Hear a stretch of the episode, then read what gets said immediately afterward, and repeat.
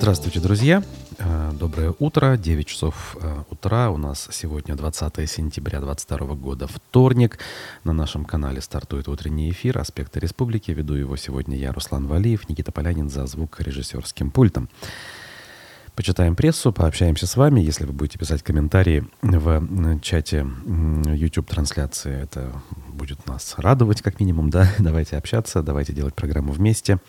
А, если не комментарии, то лайки, как минимум, ставьте, пожалуйста. Это очень нужно для нашего а, развития и продвижения. Также э, можно делать, если вы нас смотрите в ВКонтакте и в Одноклассниках. Сразу на трех площадках мы вещаем, а после окончания каждого из эфиров э, аудиозапись можно прослушать в формате подкастов, также на целом ряде площадок. Среди них Яндекс Музыка, Apple подкасты, Google подкасты, э, Spotify и другие. Ссылка найдется в телеграм-канале в закрепленном наверху сообщении. Э, после прессы у нас фрагмент программы «Аспекты мнений» с социологом Арсеном э, Нуриджановым. А во второй половине эфира мы ждем э, гостя студии, психиатра, психотерапевта высшей категории, доктора медицинских наук Ильгиза Тимирбулатова. Поэтому свои вопросы гостю также можете адресовать с помощью наших каналов связи, а именно с помощью чата YouTube-трансляции. Поэтому э, давайте перейдем к содержательной части, почитаем республиканскую прессу по итогам понедельника.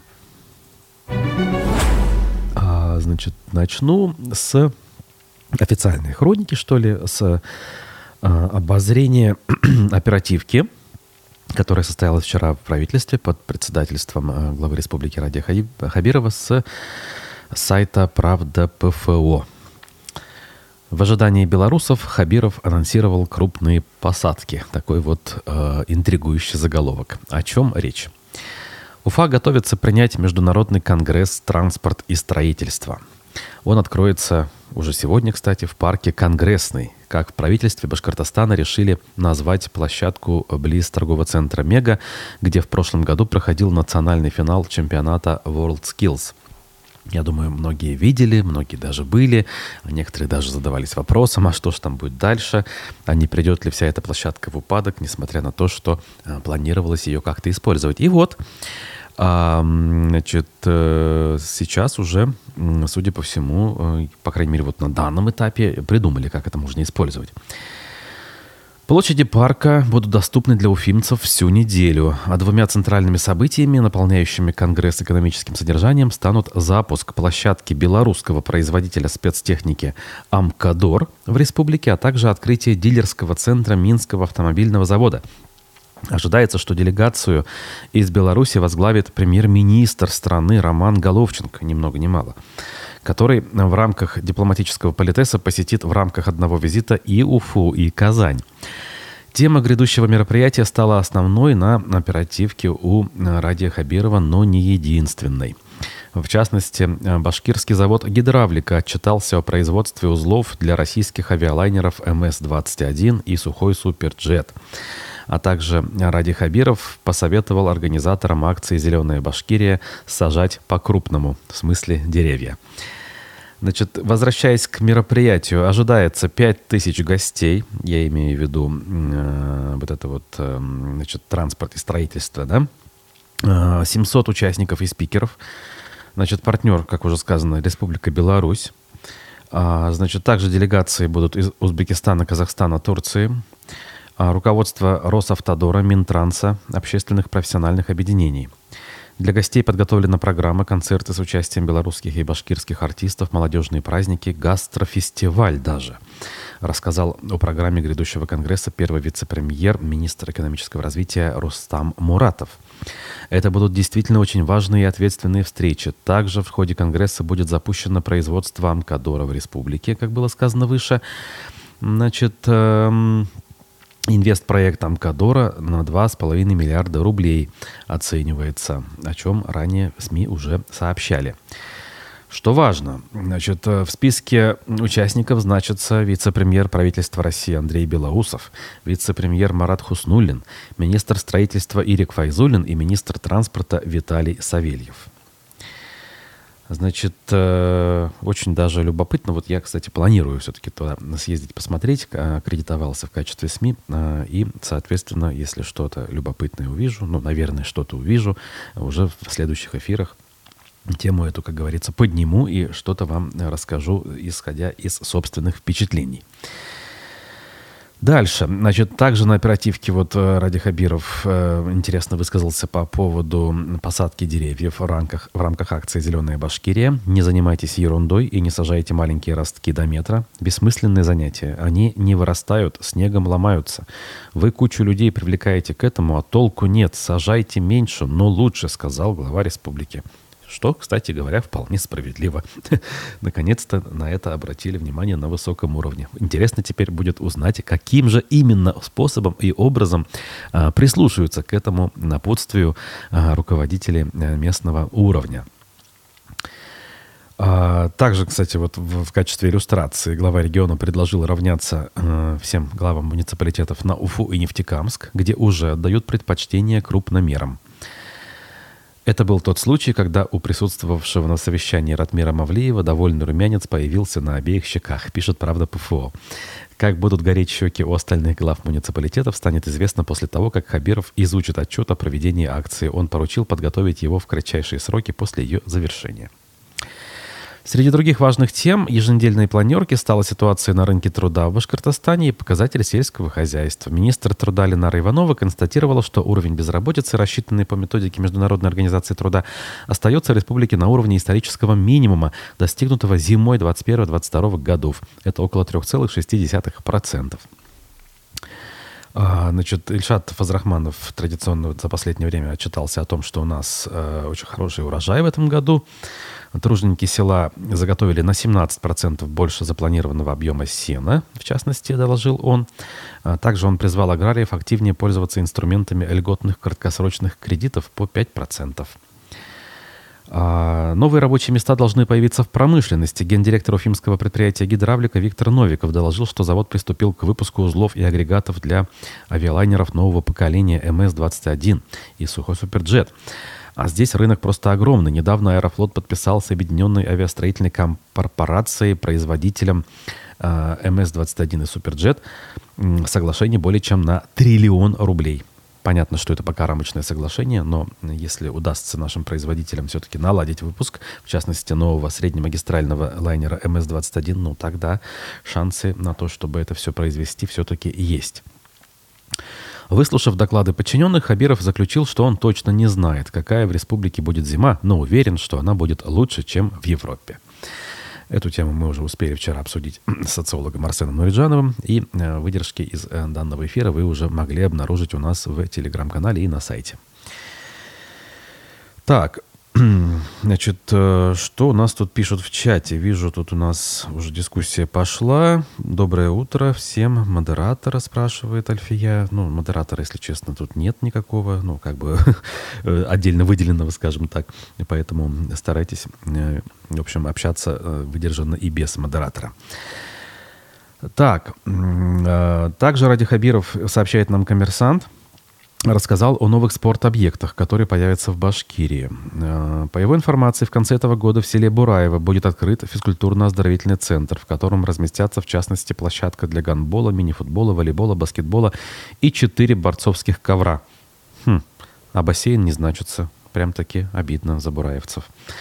Э, при Хамитове подобные фоки открывались в некоторых райцентрах, и они были оснащены и бассейнами не самыми огромными, но вполне себе достойными 25-метровыми объектами. А в первом квартале 2023 года в Октябрьском будут закончены работы на Ледовом дворце, где будут проводиться соревнования по хоккею и фигурному катанию, сообщил глава региона.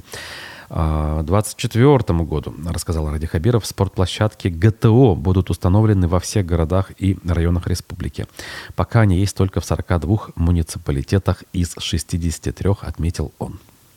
Вот такие грандиозные планы по развитию спорта. Перейдем к вопросам судебным. Тот же коммерсант сообщил, что суд в Уфе оштрафовал на очередные 45 тысяч рублей очередного активиста за пикет. Судья Советского райсуда Азалия Шакирьянова признала 26-летнего безработного Ильяса Вахитова виновным в дискредитации вооруженных сил Российской Федерации. Это та самая статья 20.3.3 Административного кодекса. 3 сентября Вахитов вышел на одиночный пикет на остановку улицы города имени Галли на проспекте Октября. В руках он держал плакат с антивоенной надписью. В суде Ильяс Вахитов вину не признал, заявив, что Конституция гарантирует право на свободу слова.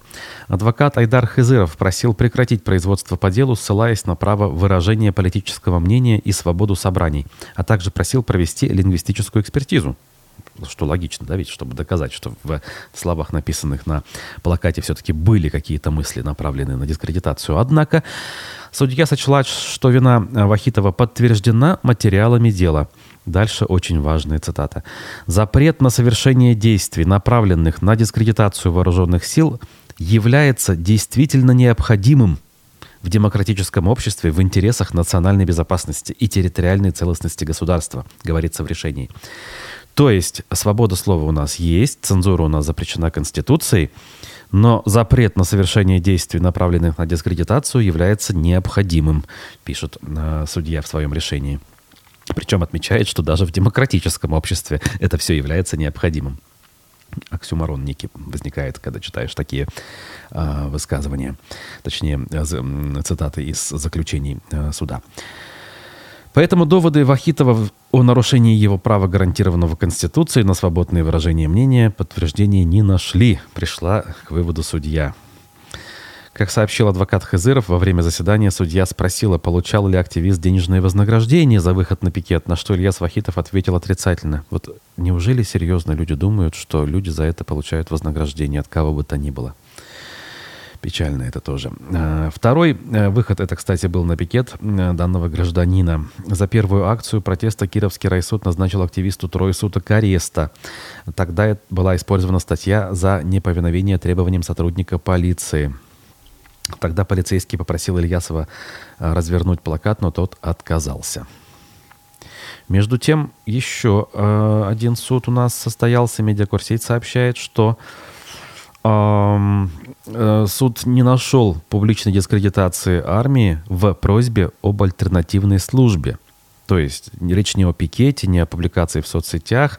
Речь о том, что призывник а, писал, что он является пацифистом в обращении своем в военкомат и просил предоставить ему возможность а, гарантированную, кстати, Конституцией, пройти не воинскую службу, а альтернативную гражданскую. 29 марта еще призывник Арсентий Артюхов написал об этом свое заявление. Военный комиссар Кировского и Ленинского районов Уфы э, Юрий Алферов усмотрел в этом признаки дискредитации, а также решение президента о проведении СВО. 7 апреля он обратился в полицию с требованием провести проверку и при наличии оснований принять меры по привлечению призывника к ответственности.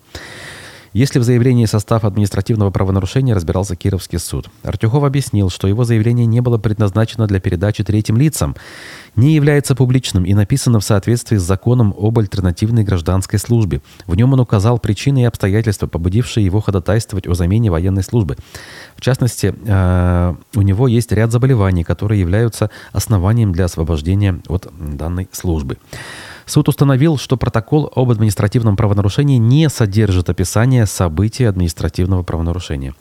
Так, в нем не сообщается, какие публичные действия призывника указывали на дискредитацию использования вооруженных сил, содержали публичные призывы к воспрепятствованию их использования и как были направлены на дискредитацию исполнения государственными органами их полномочий. Заявление о замене военной службы по призыву на альтернативную гражданскую не является публичным, поскольку адресовано военному комиссару и направлено на реализацию призывником конституционного права на замену воинской службы по призыву альтернативной службы, резюмировал суд. На этом основании дело было прекращено, однако оно может быть обжаловано в Верховном суде Башкирии. И вот смотрите, да, два похожих дела. Понятно, что э, есть водные, э, которые отличаются. Там пикет, тут, значит, заявление в военкомат. Но как в одном случае законы используются э, согласно не только букве, но и духу, да, и реализуют права граждан, в том числе конституционные, и как в другом случае, ссылаясь на те же самые, по сути, законы и ту же самую конституцию, судья принимает решение против гражданина. Как у нас там говорили, и не только у нас, по поводу закон, что дышло, куда повернул, туда и вышло. Именно про это, по-моему, мы сейчас с вами говорили. Так, а, значит, тот же коммерсант вот нам тут напоминает про те же самые деревья. Оказывается, их собираются высадить более 47 тысяч.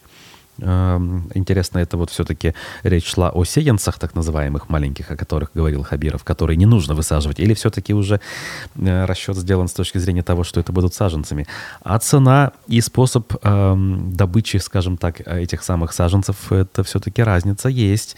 Э, э, маломерные вот эти вот двухлетние э, сеянцы посадить для начала посеять, выкопать из питомника и посадить. Это одно, а крупномеры сделать из, и высадить это совершенно другое. Достаточно ли будет бюджета соблюсти запланированное количество? Вопрос. Так, федеральное издание «База» сообщило, и вот на сайте «Аспекты» вышла вслед публикации о том, что полицейские в Башкирии сдали в макулатуру почти 2000 уголовных дел.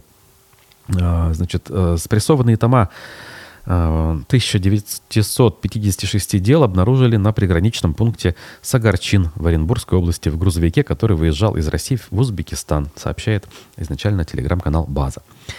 Дела эти принадлежали отделу полиции номер 3 по Уфе. Следователи начали расследование и выяснили, что бумагу на переработку в Узбекистан отправила компания «Экология РБ». Все дела были прекращены в связи с истечением сроков давности. Треть из них числилась как уничтоженные, остальные на архивном хранении. А, по данным издания, дела в макулатуру сдали двое сотрудников полиции примерно за 7 тысяч рублей. По закону уголовные дела должны уничтожаться под надзором специальной комиссии. То есть нарушили, получается, они э, данные нормы и теперь, возможно, понесут ответственность. Ну, мы не можем с вами знать, понесут они ее или нет. Э, Альфия тут нам пишет в догонку разговора о э, посадке деревьев. Поливать и не забрасывать грязным снегом, от которого гибнут и крупномеры. Да, справедливо совершенно, но кому до них есть дело зимой, когда первая очередная задача как раз-таки убрать снег и, э, соответственно, очистить проезжую часть и пешеходные тротуары, о чем, опять же, многократно будет наверняка сказано на тех же оперативках, как на уровне городов и сел, так и на уровне всей республики. И уже будет, не будет никакого дела у чиновников до того, чтобы сохранить Э, эти самые саженцы. Даже если у чиновников и будет до этого дела, конкретные исполнители на местах, соответственно, внимание-то на это э, не очень будут обращать. Кажется мне. Может, ошибаюсь, хотелось бы, конечно. Так, э, ну и продолжая тему событий, скажем так, связанных с Украиной, вот Уфа-1, вот с какой стороны подошли. Резервисты стали получать повестки, сколько длятся сборы и что будет, если не явиться в военкомат. Мужчинам, которые находятся в резерве армии, стали приходить мобилизационные повестки, утверждает издание. В документе указано, в какой военкомат и в какое время нужно прибыть для прохождения учебных военных сборов. Военные сборы – это подготовка к службе тех, кто находится в запасе. Призвать могут не только мужчин, которые уже проходили срочную или контрактную службу, но и выпускников военной кафедры, а также граждан, не служивших из-за отсрочки. Способы, точнее, сборы длятся максимум два месяца. На это время мужчин должны отпустить с работы и выплачивать им среднюю зарплату. Призывной возраст зависит от категории запаса и воинского звания. В конце прошлой недели, кстати говоря, мы эти категории озвучивали, там три их. Юрист Евгений Крылов пояснил изданию, что по закону граждане обязаны явиться в военкомат по любой повестке. Например, резервистов могут вызывать не только на сборы, но и для сверки документов, чтобы уточнить семейное положение, образование, актуальные паспортные данные – в случае, если повестка оказалась в почтовом ящике, а вы ее проигнорировали, никакой ответственности вас привлечь не смогут. Если же вам лично вручили повестку и вы подтвердили получение подписью, но все-таки не пришли в военкомат, вам могут э, выписать штраф от 500 до 3000 рублей. За неявку э, по повестке военкомат грозит только административная ответственность. Уголовной ответственности за уклонение от сборов не существует. За неявку военкомат могут привлечь по статье 21.5 Административного кодекса. Значит, э, ну и вот только в том случае, если он получил повестку и по ней не явился. Лично, если получил. Юрист добавил, что уголовная ответственность предусмотрена в России за уклонение от срочной или альтернативной службы. Также срок до 7 лет грозит запаснику, который сбегает уже во время сборов с места их проведения. Участника военных сборов, не подписавшего контракт о службе в армии, не могут отправить в зону спецоперации. В боевых действиях участвуют только военные. Но я предполагаю, что на сборах будут агитировать резервистов на подписание этого самого контракта, объясняет юрист.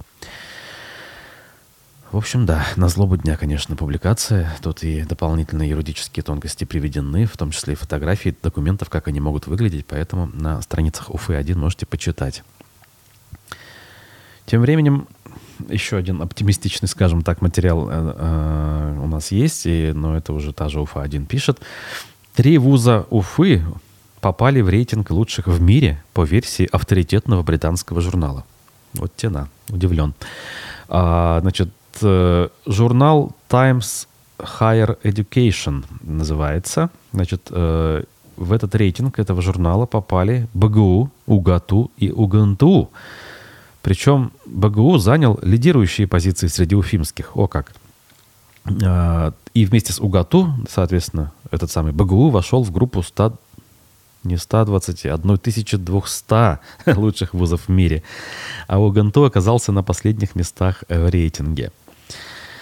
Всего рейтинг включает 1662 вуза из 99 стран. При составлении списка измерялась эффективность каждого вуза в преподавании, исследовательской деятельности, передаче знаний и международных перспективах.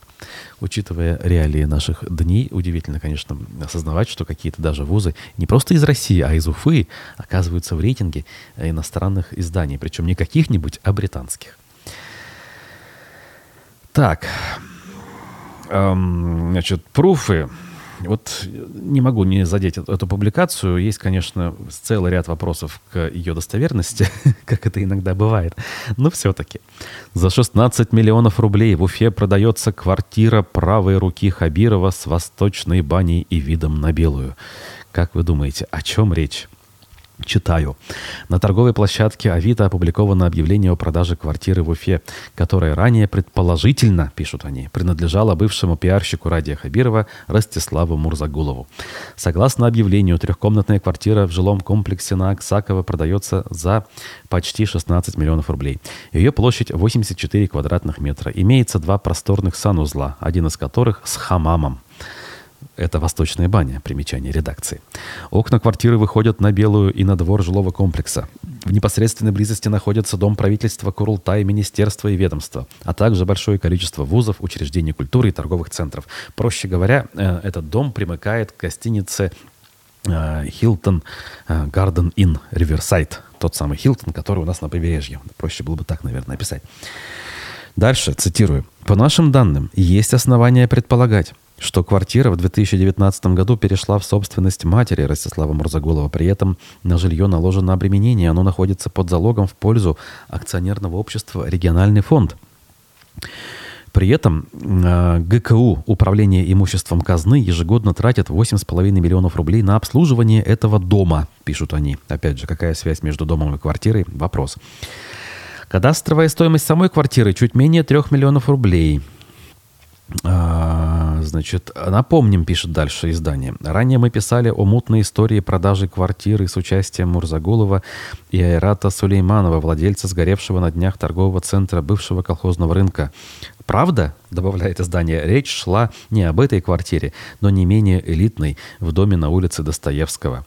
После возвращения из Красногорска с Радием Хабировым Мурзагулов предположительно вновь жил там. Вот не знаю, ребята, по-моему, намешали все подряд. Единственное, что в сухом остатке я могу вытащить, что действительно квартира внешне похожая по фотографиям на ту, в которой жил Мурзагулов, продается на Авито. Вот все остальное э, никаких э, доказательств в данном материале не имеет. Э, если делать предположения, э, такие важные, наверное, все-таки стоит их немножко как-то подтверждать хотя бы скриншотами документов, э, взятых из какого-нибудь там Росреестра или еще каких-нибудь баз данных. Здесь лишь фразы «по нашим данным есть основания предполагать» и так далее, и так далее скептически, в общем, отношусь к такого рода вещам. так, тем временем у нас вчера шла, э, продолжалась, точнее, голодовка уфимских дворников.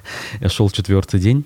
Если не дадут отпуск, мы будем продолжать голодовку на рабочем месте. Это заголовок того же издания «Пруфы». Общественница и активистка Диана Демидова опубликовала на своей странице во ВКонтакте несколько видео с голодовки уфимских дворников, которая началась еще 16 числа.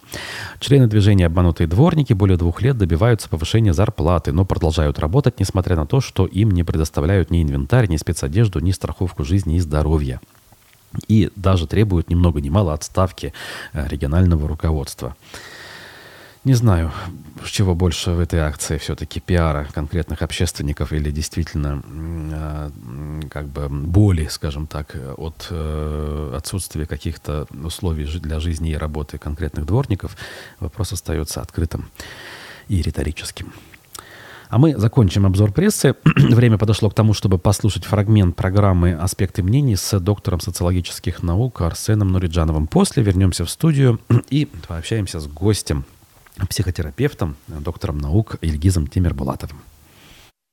Немножко об Уфе хотелось бы поговорить. На фоне пожара на колхозном рынке, на фоне ситуации вокруг застройки территории кафе, вдруг вспомнилось, что у нас рядом госцирк, тот же самый, который вроде как должны были реконструировать и обновить к 2024 году. За полтора миллиарда рублей, да, если память не изменяет. Именно, да. И появились э, слова того же Эдгарда Запашного, что этих денег точно не хватит, и двух лет тоже не хватит. Как бы есть история с подобными зданиями, которые, значит, в других городах тоже ремонтировались, и надо что-то делать причем как можно быстрее. Андрей Паторицын, по-моему, да, в конце прошлой недели здесь говорит, что ну, мы можем, по сути, не думать уже о том, что будет празднование пышное 450-летия. Скорее всего, это будет такая проходная история. Никто не будет особо теперь мусорить, понимая, что реально инвестировать в а, обещанные и давно напрашивающиеся объекты не получится. У вас какое мнение? Склонен, наверное, согласиться с этим. Уже в этом квартале на 450 миллиардов мы недополучили денег бюджет. Вот эта вся история санкционная, она же приведет к чему? К тому, что мы будем меньше получать денег. Прежде всего долларов. Напечатать мы можем, конечно, любое количество денег, но напечатанные деньги, они инфляцию будут развивать. Поэтому э, денег в стране будет все меньше и меньше и меньше. А поскольку денег будет все меньше, то, соответственно, что будет? Сегодня уже, я так понимаю, что правительство с Мишустином рубит направо и налево все косты, то есть все затраты, которые только можно, они срубают. И вот представьте себе, перед вами стоит выбор купить, например, снаряды артиллерийские Северной Кореи, потому что свои кончаются. Так. Или вот, значит, в шапках с кураями плясать, значит, в Уфе. Что вы будете выбирать? Объективная ситуация будет толкать к тому, что все это будет минимизироваться. Да, что-то будет, конечно, но без помпы. Это надо четко совершенно понимать. Более того, не исключена ситуация, если память не изменяет, два года у нас еще. Ну, всего, да, всего, да. да. Даже меньше, если праздновать летом в День города. Да, я думаю, что не исключена ситуация, когда праздновать вообще ничего не получится. То есть через два года может быть все что угодно. Ну, так загадывать понятно, учитывая все обстоятельства. Да. То есть сейчас очень момент сложный. Я бы даже не стал ничего загадывать, честно говоря. Но надо быть к этому объективно готовым. Надо вообще быть всем готовым к тому, что будет плохо. Плохо будет всем. И богатым, и бедным, и власть придержащим, и наемным работникам. Мы никуда от этого не уйдем. Сейчас ситуация только медленно, но неуклонно. Я просто анализирую массу цифр и массу данных, которые приходят ежедневно. И я вижу, как постепенно все это вот начинает ухудшаться, к сожалению. Просто вот для примера скажу. Количество ученых сейчас минимальное за все время истории страны. Минимальная. Ну, как, как, наверное, за 20 век. В прошлом-то все-таки меньше было, наверное. Ну, там, при царе. На 76 тысяч уменьшилось за последнее время а ученых.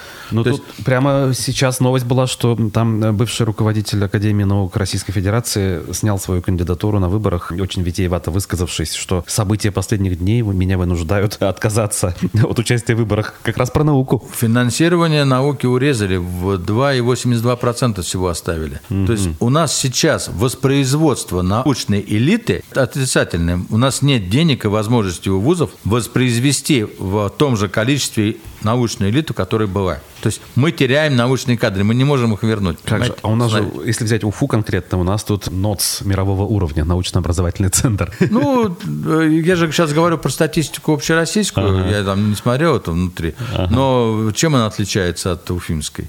Это же тенденция, понимаете? Смотрите, вот сегодня, например, мы говорим про импортозамещение, да, про то, про все. Вот смотрите, что наши люди говорят. Заводы стали, автозаводы, да, там бросили их иностранцы, ушли, да? Так. Мы говорим, вот сейчас китайцы придут и там, значит, свое производство закрутят, да? Ну, типа Ребята, типа ну мы огромная страна, с огромной историей, с огромными там научными кадрами были. Понимаешь, космос Гагарина первого послали. Мы сегодня какую-то самоходную коляску не можем сделать сами. Ну, стыдно маленько, да. Понимаете, у нас уровень образования упал так, что ну, мы ничего не можем сами создать. Мы все ждем, как у дядя придет и принесет какую-то технологию. Китайцы приносят нам технологию. Где это было видно -то вообще? Китайцы, которые в 60-х годах показывали хронику, понимаете, они там чашку риса в день получали. Нищая страна абсолютно была аграрная. Ну, это же все итог, понимаете, вот это закономерный итог наших правителей. 20 лет последних, там 22 года, вот мы приходим вот к такому. Какое импортзамещение? Завоз товаров был 25 миллиардов в месяц. Сейчас завоз товаров 2,5 миллиарда в месяц. То есть у нас скоро товары будут кончаться. Параллельный импорт есть, но он упал в 8 раз, понимаете, завоз угу. И вот так вот кругом. Просто это люди ну, в силу своей там, занятости обычной, они не анализируют это, не видят эту картину. И откуда взять ее? надо смотреть специально аналитические отчеты, статистику смотреть, изучать надо. Это же требует времени. По радио это не говорят, по телевидению это не говорят. Вроде все хорошо, все, мы сейчас то, мы сейчас это. А на самом деле, вот, к сожалению, картина удручающая, просто удручающая. А, мы с вами прослушали фрагмент программы «Аспекты мнений» с доктором социологических наук Арсеном Нориджановым. А, сейчас мы должны бы продолжить эфир с нашим гостем, но, к сожалению, он немножечко задерживается по объективным причинам. Судя по всему, в центральной части города серьезные пробки начались. И на южном въезде, видимо, а, из-за конгресса, который там стартует, и уже оттуда новости шлют. Соответственно, тоже движение затруднено. Вот коллега наш, Разиф Абдулин, шлет фото и видео того, как э, открылась там, помимо прочего, выставка ретро-автомобилей. Э, около 70 ретро-машин. Выставка будет работать два дня. Приехать можно на автобусах 226, 232 и 277. Остановка так и называется «Конгрессная». Значит, также в аккаунтах Радия Хабирова буквально в эти минуты тоже публикуют уже информацию в частности, вот я процитирую. В Уфе в эти дни проходит большое мероприятие, первый международный конгресс «Транспорт и строительство». Много площадок, гости самого высокого уровня, встречи, соглашения, программа очень насыщенная. При этом мы постарались, чтобы и нашим жителям было что посмотреть. Поэтому приглашаю уфимцев и гостей города в парк Конгрессный. Он расположен на улице Рубежной, 178, напротив бывшего магазина стройматериалов Имеется в виду Касторама, конечно, хотя здесь название не приводится. В прошлом году на этой площадке проходил финал World Skills Russia. Здесь мы организовали масштабную выставку ретро-автомобилей, тоже пишет. Э, можно будет посмотреть спецтехнику, которую производят э, российские и белорусские компании, в том числе квадроциклы, квадрокоптеры и вертолеты. А еще гостей ждет гастрофестиваль и шоу-программа. Э, Выступления наших коллективов и артистов из Белоруссии. А, площадка открылась сегодня и будет работать до 19.30 пятницы, 23 сентября. Есть, соответственно, сайт, где все подробности, э, схема мест, э, возможность записаться. Все это имеется на сайте ufa-congress.ru. А, значит, вот, э, как я уже сказал, планирую туда тоже съездить и посмотреть. Так, и, и, и, и, а, буквально, я думаю, что в ближайшие минуты к нам гость присоединится, поэтому я должен вам сказать, чтобы вы слали свои вопросы. Мало ли, не обязательно, а, скажем так, общаясь с психотерапевтом или психиатром, говорить о не знаю, может быть, собственных проблемах, хотя о них тоже, наверное, стоит говорить. В принципе, времена непростые мы переживаем, поэтому хочется э, уточнить у него, э, как вообще ситуация выглядит, есть ли всплеск тех или иных жалоб, э, ухудшение статистики, может быть, или, может быть, наоборот, улучшение. Все это дело мы у нашего гостя спросим. Я надеюсь, в ближайшие минуты он к нам присоединится. Вот. А я, я должен сказать, что вот, кстати, еще один у нас спикер, судя по всему, переносит встречу. Давно э, мы в эфирах э, не видели и не слышали доктора экономических наук Дмитрия Котова. Сегодня мы планировали с ним встретиться, но, судя по всему, не получится. Прямо сейчас я это вижу. Так, и будем решать уже, соответственно, на когда, на какое время мы будем с ним переносить эфир. Короче говоря, следите за анонсами, говорят в такой ситуации. У нас еще и должников с прошлой недели много накопилось. Я думаю, вы помните, у нас министр образования Айбулат Хажин, министр здравоохранения Айрат Рахматуллин, а, вице-премьер по строительству и ЖКХ Алан Марзаев. Вот как минимум трое представителей правительства на прошлой неделе должны были быть, но не состоялась ни одна из встреч. Э, с Хажиным и э, Рахматуллиным мы надеемся на этой неделе э, в ближайшие дни все-таки эфиры провести, а именно в среду и в четверг. Вот. С Аланом Марзаевым все-таки на этой неделе вновь не получается, на следующей скорее. Вот. Это по планам. По планам, соответственно, так. Окей, окей. Дальше. Дальше, что у нас тут есть еще? Посмотрим, что пишут. Ну, пока, знаете ли, э, а, все э, а, по, по поводу тех событий, которые там стартуют, подробностей других нет. Э, ну вот посмотрим. Знаете, телеграм-канал с недавних пор появился, который называется «Город Уфа». Уфимская администрация, э, пресс-служба администрации, там соответствующие, видимо, вице-мэры в том числе, э, этот самый канал ведут, администрируют, и там э, важные сведения о том, какие мероприятия проходят, какие изменения у нас планируются или уже происходят то там, то сям, связанные с перекрытием дорог, может быть, даже, да, если где-то какой-то ремонт запланированный или экстренный. Вот. И сейчас буквально вот последний пост предпоследний, точнее, в этом телеграм-канале, называется следующим образом. Приглашаем вас принять участие в опросе состояния здоровья и опыт получения медицинских услуг. А, опрос проходит на э, уфимском сайте, сайте уфимской администрации ufacity.info. А нужно пролистать страницу вниз до виджета «Мой выбор. Мое будущее» и принять участие в голосовании. Таким образом, чиновники мэрии хотят э, получить обратную связь от жителей, э, выяснив, э, что их устраивает или не устраивает в качестве оказания медицинских услуг в там, городских муниципальных поликлиниках, судя по всему, и принять какие-то меры, дабы улучшить это самое качество оказания услуг. Поэтому много времени не занимает, рекомендую, принимайте участие. А, значит, также, что интересно из этого телеграм-канала, 20 сентября, это сегодня, в администрации оперативка. Наряду с общими вопросами городского хозяйства будут рассмотрены дополнительные темы, а именно готовность к новому отопительному сезону. Кстати, завтра мэрия проводит на эту тему пресс-конференцию даже отдельную. Эм, и э, планируем там быть не лично, так кто-то из наших ребят все-таки, наверное, побывает там. Э, значит, также мэрия обращает внимание на конгресс, о котором сегодня уже много сказано, транспорт и строительство, который называется. Э, той же самой акции «Зеленая Башкирия», там они поговорят. А также обсудят дератизационные мероприятия в городе. У нас ведь э, уже не является секретом, что вспышка э, численности грызунов произошла. То там, то сям у нас появляются ролики э, с грызунами, в том числе крупными, которые, совершенно не боясь окружающих, бегают, скажем так, по улицам в светлое время суток. И вот мэрия озадачилась таки э, решением этой проблемы. Напоминаю, телеграм-канал так и называется «Город Уфа». Подписывайтесь. Ну, конечно, первым делом все-таки лучше подписаться на канал «Аспектов», а, потому что там все самое важное так или иначе аккумулируется изо всех источников, и официальных, и неофициальных, разумеется. Все-таки мы говорим о том, о чем э, наши государственные или муниципальные СМИ зачастую не расскажут. Так, мэрия у нас выставила на продажу недостроенный бассейн. Кстати, вот если есть желание развивать здоровый образ жизни, вкладывать деньги, пожалуйста.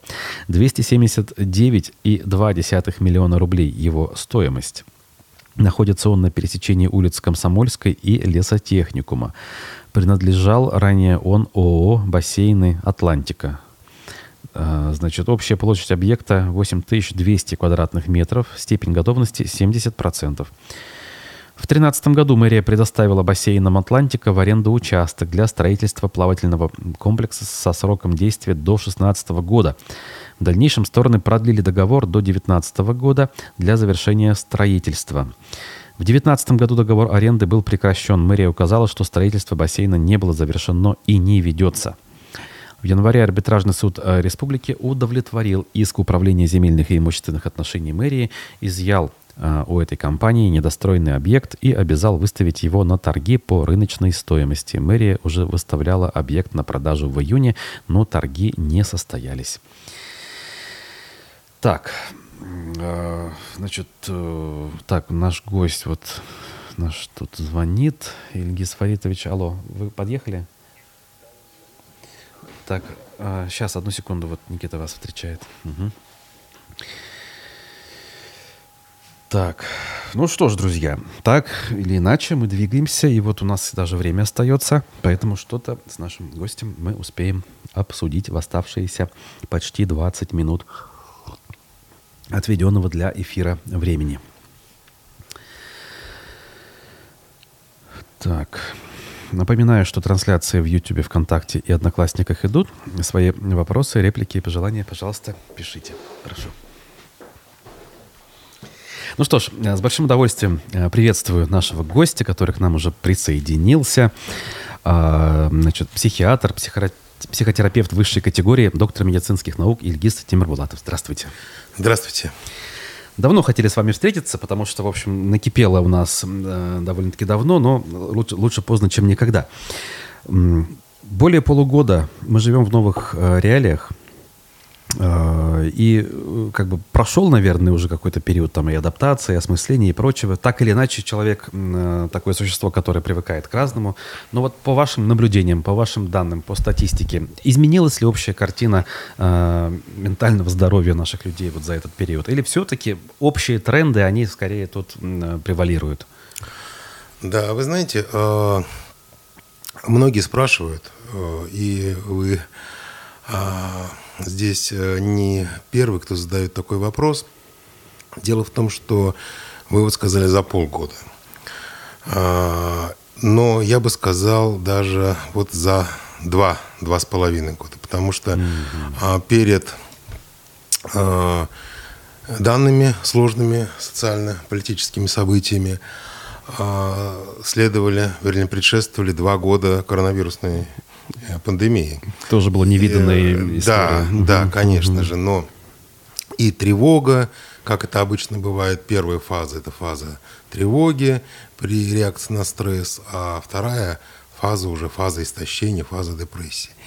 И масочный режим и другие ограничения, они, конечно, поначалу по-разному воспринимались людьми, но постепенно, постепенно вот эта вот острота, она прошла, сошла на нет, и а, вместе с этой остротой, которая сошла на нет, сошла на нет и, собственно говоря, пандемии практически угу. уже, да. Да, она сохраняется, но а, уже не в том виде, не, не с такой летальностью, какой была. А, сложные события, которые а, связаны с а, специальной военной операцией, которые, вот, о которой вы говорите, они, конечно же, тоже повлияли. Они, конечно, тоже повлияли на людей. В ряде случаев э, э, сложные, так скажем, э, внутри семей взаимоотношения, внутри там, с родственниками, у кого тем более живут э, по ту сторону, у кого живут здесь. Угу. Вот. Это, конечно же, имеет место быть. Вот. Но э, в целом, э, в целом, э, как говорил как говорил э, Булгаков своими, своими устами своего героя, за 2000 лет человек мало изменился. Вот. И, собственно говоря, психика, она как была, так и есть. И э, человек, вы совершенно правильно говорите, это такое биологическое существо, которое э, адаптируется. Угу. Если он не адаптировался, давно бы, как динозавры, наверное, угу. наверное, последовали бы за ними, да? Вот, и к любой ситуации человек адаптируется, абсолютно любой. А вот, э, и казалось бы, если вчера, казалось бы, человек не сможет адаптироваться, э, то сегодня кажется, что нет тех, как говорится, сложностей, тех ситуаций, к которым бы личность человека не адаптировалась. И это хорошо, потому что адаптивность – это одно из критериев выживания человека. Угу. А это самое главное. А это самое главное.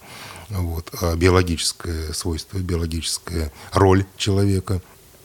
Вот. И э, есть, конечно, люди, которые дезадаптируются. Разумеется, разумеется. Но, э, как ни странно, как ни странно, э, мы не наблюдаем роста. Ну, вот. Для нас это не странно, но вот для журналистов, для Э, обывателей, казалось бы, вот должно быть какой-то должен быть всплеск. Нет, э, мы не наблюдаем роста. Да, э, любое, любая стресс-ситуация, социальная стресс-ситуация, она способствует обострению тех состояний, которые уже были у человека. Угу. Вот, невротических расстройств там, и так далее. Вот, но а, какого-то, еще раз повторюсь, э, какой-то волны, эпидемии, пандемии, стрессовых расстройств мы э, не отмечаем. Мы не отмечаем. И вы знаете, это и, это и правильно. Дело в том, что был такой э, великий психотерапевт, известный Эрик Фром, так. Эрик Фром, который э, пережил, который пережил и э, концлагеря немецкие, там чудом выжил, чудом выжил. И в этой связи он потом много писал об этом, как, как человеку адаптироваться в сложных ситуациях, да, находясь в горячих точках, находясь в сложной для себя ситуации, в ряде случаев морального выбора. А, и он, а, если мы не будем углубляться, он двумя словами, что надо находить те моменты жизни, ради которых жить, то есть цель основная, да, это глобальная цель должна быть. Потому что если нет цели, человеку незачем жить. А цель может быть такая недостижимая, но тем не менее она должна быть. И второе – это находить те малые цели э, каждый день, что нужно делать, какая, какие ситуации, с какой ситуацией справляться, для того, чтобы вот эта вот э, занятость бытовыми вопросами, она позволяла э, чувствовать свою нужность, угу. чувствовать, э, чувствовать, что человек живет не зря, каждый день. Вот. И мы прекрасно знаем, что и во время Великой Отечественной войны, вот, как люди и в блокадном Ленинграде, Многие же, э, у многих был, значит, э, стрессовые ситуации были и так далее, но выживали те, которые, вот, условно говоря, занимались там грядки угу. на клумбах э, не только потому, что пропитание, а вот именно нужно было заниматься чем-то, чтобы вот что-то делать, да, мыть пол, квартиру содержать в чистоте. Э, спрашивали вот потом уже у блокадников, а зачем вы это делали? Там э, не факт, что вы выживете. Да, не там, сегодня-завтра да, бомба прилетит. Да, все, все разорвет, да. Вот, для того, чтобы вот э, была какая-то систематизированность жизни, чтобы была э, структурированность. Это очень важно. Это очень важно. Ну и, по сути, его слова Эрика Фрома, они перекликаются с э, идеями Льва Толстого. «Делай, mm-hmm. что должно, и будь, что будет». Вот, вот в этом как бы так. А вот хотел уточнить, а по поводу цели, вы говорите глобально, mm-hmm. насколько? Ну, то есть цель же может быть действительно крайне глобальной, там, хочу изменить мир, да? Или, я ну, не знаю... Это... Нет, я имел в виду по поводу глобальной цели, я имел в виду, значит, э, ну, не до такой степени глобальной, да, э, построение своей карьеры. Что такое, вот. Значит... Э, Все-таки измеримое пространство. Да, конечно, времени. вырастить вот. и вывести в люди, в люди своих детей, вот, э, вот такая вот, такие mm-hmm. цели. Вот, э, не, не космологические. Ясно. Так, ну, если э, продолжить э, вопросы изменения нашей реальности, вот как бы в целом понял, статистика, скажем так, плюс-минус такая же. Угу. А а, условия работы. С тех пор, как у нас начались санкции, они коснулись разных областей жизни, в том числе медицинской, насколько я знаю. Вот вашей области это как-то коснулось, я не знаю, с точки зрения медикаментов ли, а, каких-то, может быть, контактов научных, участий в симпозиумах и так далее. Вот есть ли какие-то изменения уже? Если да, то как с ними справляется, скажем, ваш брат, э, доктор, ну и вы лично? Ну, а, вы знаете, э, э, на вот эти санкции, они э, по, в целом по медицине, я просто знаю, что в ряде случаев, конечно, есть моменты по там, отдельным препаратам, вот, но сейчас ищут и замену, и другие, так скажем, альтернативные пути поставки. Вот, в ряде случаев это имеет место быть. Э, конкретно по нашим э, препаратам э, практически мы это не ощущаем. Угу. Вот. Да, были опасения, были серьезные опасения, но они не оправдались. То есть по нашим препаратам, конкретно по лечению ментальных расстройств, мы э, имеем то, что имеем, и в принципе здесь все нормально в этом плане. А в плане э, конференций различных международных, э, да, э, сейчас сталкиваемся с тем, что возникают проблемы с публикациями в ряде случаев в журналах скопусовских. Вот. Но, опять же, не так все глобально и не везде. Не везде. В одних невозможно, в других получается публиковать. А, и то есть, ну, тут как бы, как это говорят, как говорит наш брат-психолог, мы прокачиваем свою нейродинамику, угу. вот, находим пути лазейки, каким образом это выйти. Поэтому здесь такого глобального как бы мы не видим. Вот. Э, с, со странами, которые мы сотрудничаем, э, в плане э, профессиональном, в плане вот, личных контактов между учеными, лично я никаких Э, никакого изменения к себе отношения, и мои коллеги э, не отметили абсолютно. Абсолютно. Вот. Ну, мы, там, ученые стараются быть как бы над, угу. над этой ситуацией для того, чтобы ну, не терять и научные, и личные контакты. И здесь вот не могу сказать, что э, кто-то с кем-то разорвал отношения после, после данной ситуации. Вот, э, и с итальянскими коллегами, и с немецкими коллегами, Контачем, угу. и, э, то есть с европейскими э, проблем здесь пока что я не вижу. Очень хорошо. Да. Вот я, кстати, так и на, на что и рассчитывал, когда началось это все. Думал, на личном-то уровне, если уж есть отношения, то они никуда не денутся. Конечно. Кстати, конечно. а на сегодняшний день вот э, психиатрическая наука, э, условно, в какой стране или, может быть, конкретно в каком-то городе, где она считается, ну, лучшей, что ли, и э, примером для подражания служит для большинства? Это, условно, Европа или мы, или еще кто-то? Ой, вы знаете, тут разные точки зрения, да, разные полюса. Ну, наука, э, наука именно психиатрическая, э, очень хорошая школа, это, но ну, это отдельная школа, другая классификация. Это Штаты, конечно, угу. вот, это немецкая, Германия. То есть это Штаты, где людей не изолируют, где они по улицам гуляют, как правило? Э, ну, э, наука, я еще раз говорю, а, наука. Это разные а вещи. Наука, вот мы говорим про науку. По поводу практического здравоохранения. Э, в Штатах все очень непросто. И я это изучал и был там, вот, поэтому мы разные и клиники посещали все очень непросто. Все очень непросто, и доступность помощи, она... Э, вот, мир везде один, да, то есть э, оставляет желать лучше. К примеру, Штаты, вот есть такая программа у них Obamacare, угу. вот, Medicare, да, Obamacare, а где бесплатно, так скажем, минимально там по страховке для неимущих. Угу. Вот, по этой программе, э, значит, консультация психиатра стоит 160 долларов – Угу. Вот. Но ни один уважающий психиатр за эти суммы не консультирует, потому что угу. консультация в среднем рыночная это ну, 400-500 долларов. Угу. Вот. И э, по этой программе консультируют средние медицинские работники. Да, конечно, средние медицинские работники там, они с высшим образованием, так скажем, это медсестры, да, вот, но э, это не врач, это mm не врач. И э, доступность, э, к примеру, там, также укомплектованность э, психиатрами процентов 40, где-то так, детскими, условно говоря, 18-20 процентов. Вот, ага. То есть э, у нас картины одинаковые практически, в этом смысле, да, понятно. в этом плане. А в Европе тоже там все по-разному. К примеру, в Италии в свое время в рамках э, деинституализации, то есть открытых дверей, практически ликвидировали все психиатрические больницы.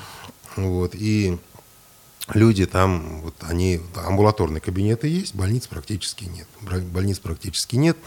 Вот, но, собственно говоря, странах Средиземноморья там и заболеваемость, она ну, по крайней мере, а эмоциональными расстройствами, аффективными, она очень низкая. Mm. То есть депрессии там очень... То есть там люди проще относятся к жизни. А там более эмоциональное, ну, да, более выплескивают все. И, а вот англосаксонский мир, там очень ну, определенный, так скажем, стиль воспитания, сдерживание эмоций, трудоголизм. Mm-hmm. И это тоже обратную сторону имеет. Вот. В тех же Штатах...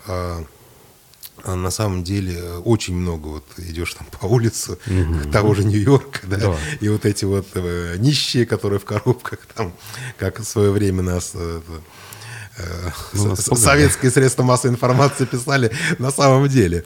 Вот. Но и очень хорошие клиники тоже есть. Очень хорошие клиники есть, как э, в частности там клиника МИО, вот, мы посещали, и там Колумбийский университет и так далее.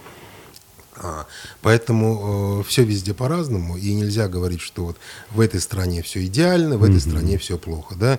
Вот. Э, есть очень хорошие примеры, есть примеры, которые э, не нужно повторять. Mm-hmm. Вот. Э, но еще раз возвращаясь к науке, э, э, в России традиционно э, такая вот германская, немецкая модель угу. э, классификации и нозологии, нозологического подхода к э, диагностике э, в целом ментальных расстройств, вот, э, которая была представлена в э, международной классификации болезней девятого пересмотра. Сейчас мы э, пользуемся десятой и скоро будем пользоваться, наверное, одиннадцатой, потому что уже два года назад, как э, была директива ВОЗ о том, что переход, но в связи с определенными событиями, когда там это будет, сначала ковид, потом вот данные моменты, э, ну, я думаю, что все равно мы перейдем. Вот. И эти классификации, 10 и 11, они синдромальные. Угу. Они синдромальные, то есть они больше вот, как там, французская школа. Угу. Вот, э, и здесь, конечно, есть разные точки зрения, что это правильно или неправильно. Вот, э, можно долго об этом спорить. Но э, заболевания, как их ни назови, хоть как и с горшком, они остаются заболеваниями, и задача лечить. И в этом связи вот хочу сказать, в чем отличие психиатрического подхода от психотерапевтического угу. подхода. Глобально во всем мире, не только у нас. Психиатр стремится выявить причину, основу, докопаться до истины. Да? Угу. Ну, как вот э, там следователь, можно сказать. Да? Психотерапевт же э, работает с тем материалом, который ему предоставляет пациент, и э, старается адаптировать пациента – э, исходя из тех запросов, которые у пациента есть. В, этой, в этом То плане причина уже как, не бы, важна. как бы адвокат, да? Да, да, да. Как да, бы да. адвокат. Ага. Вот эти два, два полюса. Хотя что мне многие мои коллеги сейчас могут возразить, вот, но в целом, ну, в целом, сравнение, в целом, оно, понятное, в целом да. оно так и есть. Угу. Вот. И э, здесь э, это во всем мире так. Это во всем мире так. Вот, э, единственное, что вот у нас в странах значит, э, бывшего Советского Союза есть вот такой психиатрический учет, так называемый. Вот. Нигде в мире его нет. Угу. И это определенная стигматизация, конечно, серьезная. Нам могут сказать, что э, так это же, чтобы оградить общество от сумасшедших, буйных, опасных. Угу. Вот. Но могу сказать, что вот наиболее опасные это ряд, процент людей, не все, конечно, с тяжелой эпилепсией, у которых возникают, э, могут возникнуть э, так называемое сумеречное расстройство сознания, э, когда человек не понимает и может совершить там агрессивное действие вплоть до убийств. Угу. Они в основном неврологов лечатся, без всякого учета. Да, кстати. Вот, угу. Да, эпилепсия лечится у неврологов. А шизофреники, там, которых люди боятся, угу. в массе своей люди глубоко несчастные, но безобидные. Угу. Но безобидные. И э, здесь э, могу сказать, что преступлений совершается, вот если по статистике правоохранительных органов взять, э, гораздо больше совершается именно здоровыми людьми которые mm-hmm. в дальнейшем признаются, если там какие-то ужасные резонансные преступления, люди признаются здоровыми. То есть они психически больными. А обыватель может сказать, что он не может же какие-то жуткие убийства там и а, прочие противоправные действия совершить нормально. Но это в обывательском понимании. Угу. Вот. А в научном понимании, в медицинском понимании э, отдает себе отчет человек или не отдает. Вот э, если он, ну, в кавычках, сумасшедший, то есть э, совершал эти действия там, под влиянием галлюцинации, бреда, то есть не отдавал себе отчет, то он признается, соответственно, его отправляют на принудительное лечение, не, не на не места заключения. Но, опять повторюсь, такой процент очень мало. И во всем мире. Не только у нас. То есть нельзя говорить, что вот там судебная практика разная. Да? Вот. Нет. 90%, э, 95% преступлений совершаются здоровыми людьми. Mm-hmm. Вот. И еще раз повторюсь, 9 из 10 э, психически больных, это мы говорим про тяжелые психические расстройства, они Э, не лежат в психиатрических больницах. Они значит, на фоне а, правильно подобранной терапии, лекарствами, они среди нас, они везде. А уж если мы говорим про неврозы, а это тоже психические расстройства, угу. то э, неврозами э, по разным данным э, значит, страдает э, от 40 до 80% населения. Но нельзя же говорить, что они психически больные все, да, все мы как бы, да. Вот. Это нормально. То есть э, неврозами не страдают люди с э, сниженным интеллектом. Угу. Там субстрата нет, чтобы была рефлексия, переживание и, и так далее. Да? Поэтому это тоже нормально. Это у нас до сих пор сохраняется в обществе, конечно, вот эта стигма э, э, и вообще слово психи, психолог, психотерапевт, психиатр, вот этот корень психа. Все это где-то там вот не, это из неприятного. Это, это что-то страшно неприятное. Угу. И тут же ассоциация с э, полетом над гнездом, с всякими островами и обителями проклятых, и вот этими ужастиками, которые э, э, в фантазиях наших э, и не наших режиссеров, да, мировых. Поэтому на деле, конечно, все, все не так, и это обычные заболевания, заболевания головного мозга, угу. вот, которые успешно, в той или иной степени успешно лечатся, и теперь уже даже самые тяжелые психические расстройства, они не являются приговором. Угу. Еще один вопрос все-таки успею задать, хотя время у нас уже истекло, по сути. А вот психоневрологические интернаты у нас есть в республике несколько, а, помимо вот этой вот базилевки, да, известной, угу. которая, в принципе... Это не интернат, это больница. Вот, это больница, а то интернаты. Э, я, как обыватель, да, рядовой, как журналист, очень много позитивного слышу про базилевку. Там угу. люди как бы не только лечатся, но и там обращаются за консультациями, что-то ходят, там какие-то личные проблемы угу. решают. То есть много плюсов вот реально наслышан. Угу.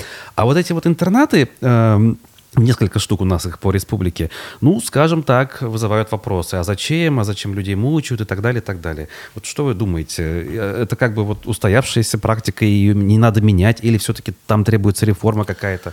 Вот знаете, вот э, да, это настолько сложная и важная тема, которая требует отдельного разговора. Могу сказать, что тут вот идет борьба между двумя полюсами. Э, один полюс э, сторонники того, что вот все-таки все должны быть в интернатах, как было, так и есть. Э, ну, кто в интернатах? Это люди, которые недееспособны, признаны по суду недееспособными, значит, над ними оформлена опека, они инвалиды априори, вот, по психическому заболеванию, тяжелые инвалиды, которые, которым сложно адаптироваться в социуме, и родственники ну, от многих отказываются, и они не хотят с ними вместе жить. Вот другая сторона – это инклюзия. Это инклюзия, это э, сторонники открытых дверей. То есть суть какая? Что интернат надо все закрыть, э, пациентов... Э, Распустить. Рас, ну, не, да, вот как вот в Италии произошло, распустили, и они потом, ну, там тепло, не умерли, не, не замерзли. Вот. А сопровождаемое проживание. Угу. То есть отдельные квартиры, где бы они сами жили, за ними бы э, значит, представители социальных служб присматривали, учили их э, ходить в магазины, покупать. Вот. Я считаю, что истины посередине, как всегда. Есть те, которые смогут, ну, может, 20-30% от силы mm-hmm. из тех, кто находится в интернатах. Но это колоссальные средства, потому что это надо покупать квартиры государственные, mm-hmm. или надо, чтобы это на первых этажах застройщики предоставляли, ну, вот как э, в ряде стран Европы. 70%, то есть 30% да, они смогут, но при, э, опять же, при наличии средств, потому что нужно вот и обустроить квартиру, нужно, ну, такой вот co-living, да, не co-working, а co-living, а, чтобы за ними присматривали, чтобы там психологи были, социальные работники и так далее. А 70%, э, вот по моему глубокому убеждению, как э, психиатра, психотерапевта, они, к сожалению, к большому сожалению, самостоятельно не смогут. То есть в силу своих э, интеллектуальных способностей, э, в силу тяжелого дефекта психиатрического, они просто, если их там либо могут пожар, условно говоря, угу значит, произвести, да, то есть устроить пожар, либо там могут условно пойти под машину попасть. То есть они никак самостоятельно не смогут, и они нуждаются именно в таком э, ежедневном, постоянном уходе и надзоре. И вот э, я был в ряде интернатов, э, в частности, вот под Бирском интернат, да, где я был, не могу сказать, что там вот э, плохо, да. Да, конечно, ну, в семье человеку всегда лучше, но условия интернатов, они при всем, при том, что это интернат, а это не семья, это не свой дом, интернаты бывают разные, конечно, угу. повторюсь, да, но от которых я был у нас в республике, они в очень хорошем состоянии и за пациентами там, за постояльцами, уже не пациентами, клиентами этих интернатов там следят, у них питание хорошее. Вот. Но, а, повторюсь, конечно же, конечно, это, ну, это закрытое учреждение. Конечно, это учреждение по распорядку. Но другого не дано, угу. другого не дано. Просто это из милосердия, из э, э, самых таких альтруистических э, Э, позиции они там находятся, потому что самостоятельно родственники они не нужны, сами они жить не смогут и ну, просто будут вот э, тогда бомжевать, ходить, как в ряде стран, о которых сегодня мы упомянули. Причем в наших условиях недолго. Недолго, к сожалению. Да. Страна холодная. Понятно. Спасибо вам большое за ответы на вопросы. Я напомню, что в гостях нашей утренней программы был психиатр, психотерапевт высшей категории, доктор медицинских наук Ильгиз Тимирбулатов. Ильгиз Фаритович, спасибо еще раз. Нашим зрителям также говорю свое спасибо отдельное. Увидимся, услышимся в эфирах аспектов в ближайшее время. Читайте новости на нашем сайте и в телеграм-канале. Хорошего дня и до свидания. До свидания.